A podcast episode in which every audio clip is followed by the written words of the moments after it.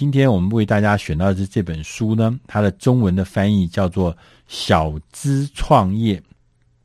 小资本创业，意思就是，那它的副标题是《微型企业创办手册》。那它的英文的标题是 The One Hundred Startup，就是一百块美金可以来 start 一个创一个公司啦，就创立创业，所以说是叫小资创业。那这本书我看完以后，我捧读再三，因为我非常的喜欢，我觉得他写的非常的实用。他在这前面最前面的五分钟。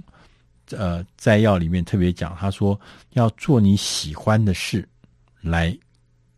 赚钱，来过日子。他说很多很多的这个意想不到的一些创业者，他们把自己的热情变成营收，同时也为自己创造了更多有意义的人生。想要跟他在一样吗？其实你不需要说是拥有什么 MBA 气管硕士的学位。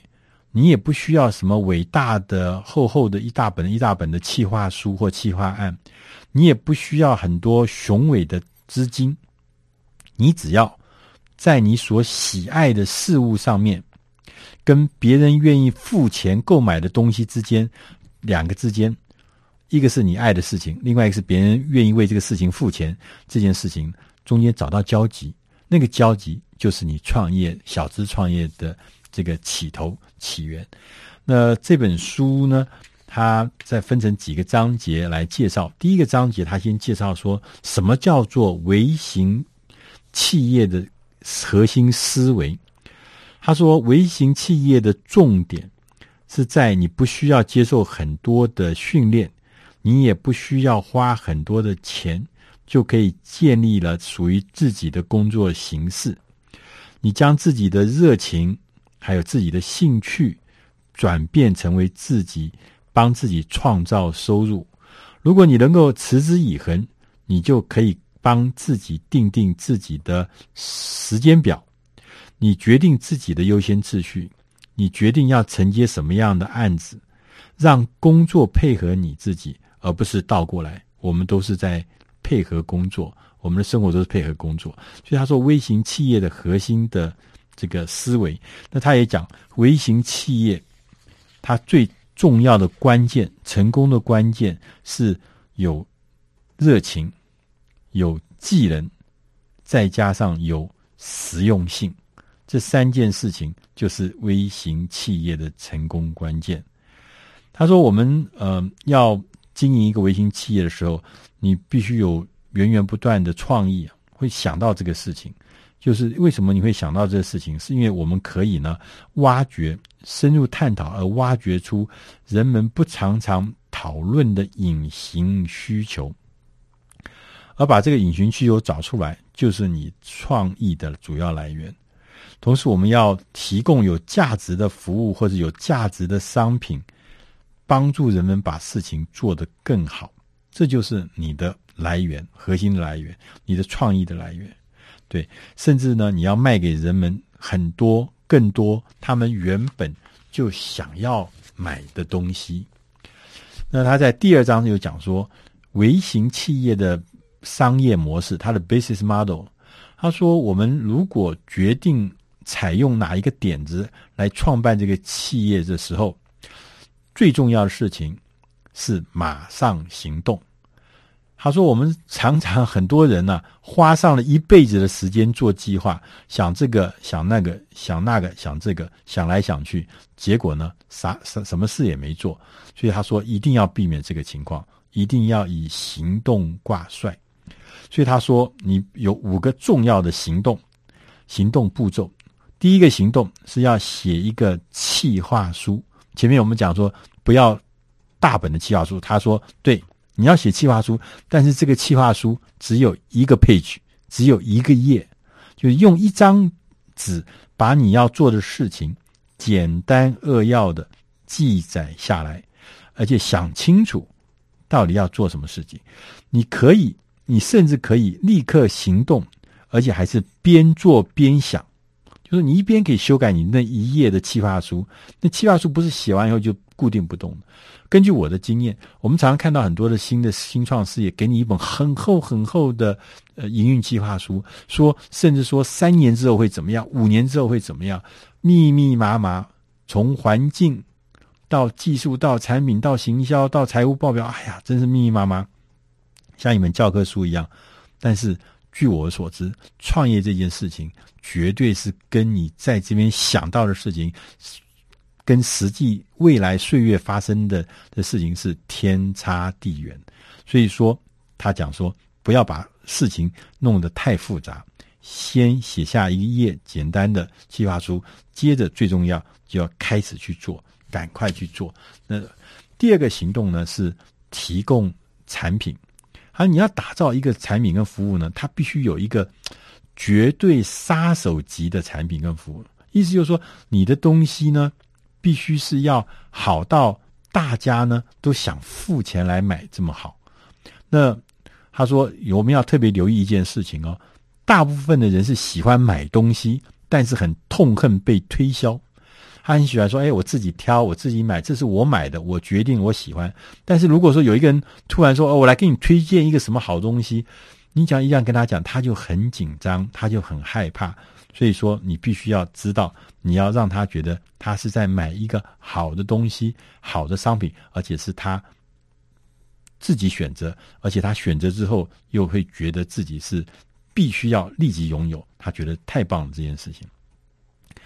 那在行动三上面，他说，当你有了产品之后呢，你就要立刻进入市场，把东西推到市场上面去。那当然有很多很多的做法。那他说你。可以大量的运用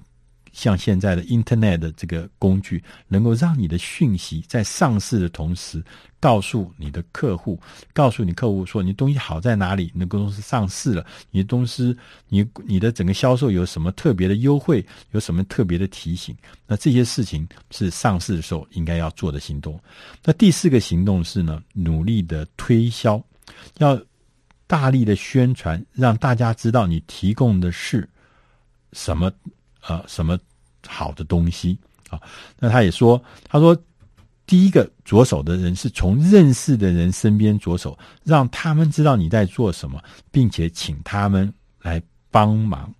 让你的客户呢乐意的介绍你来认识别的人，因为他觉得你的东西做的实在有价值，而且有到什么地步呢？到我愿意推荐的地步，所以说大家随时都愿意帮助你。同时，他也特别提醒，要持续的在社群媒体上面曝光，在 Facebook 啦，在部落格上面呢，你每个礼拜至少要贴三则实用的内容，并且像在 Facebook、脸书上面或者在部落格上面，任何回应你的人，你都要回应他，尤其是那些呃需要请你帮忙的人，你一定要认真的回应他。那这是行动四。那行动五呢？是说你要专注，你要专注，你要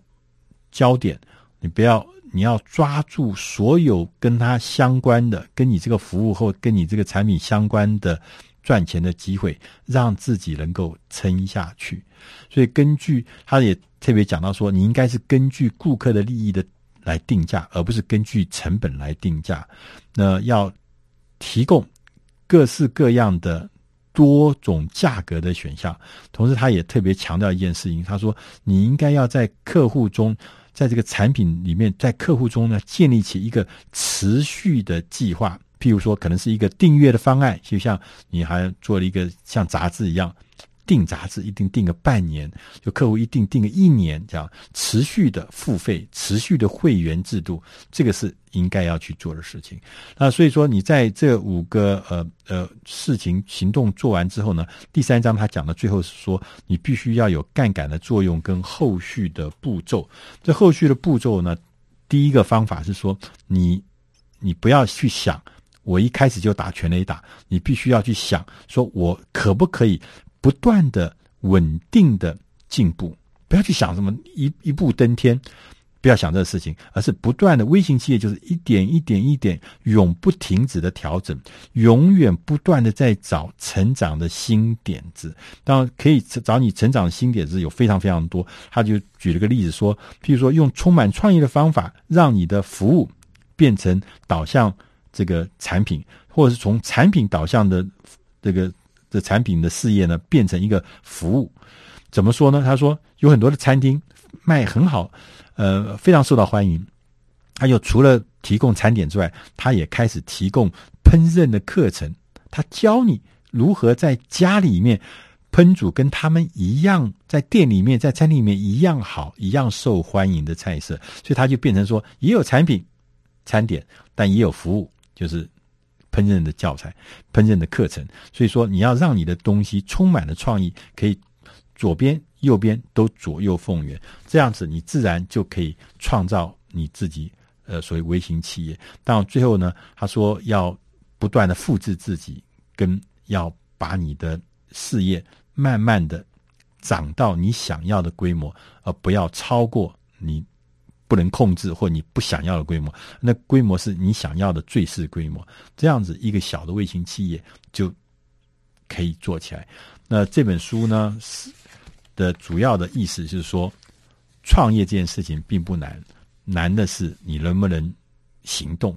难的是你能不能保持创意，难的是你能不能在创意之后能够坚持持续的让他成长下去。以上这本书是出自《大师轻松读》第四百五十一期《小资创业》，希望你能喜欢。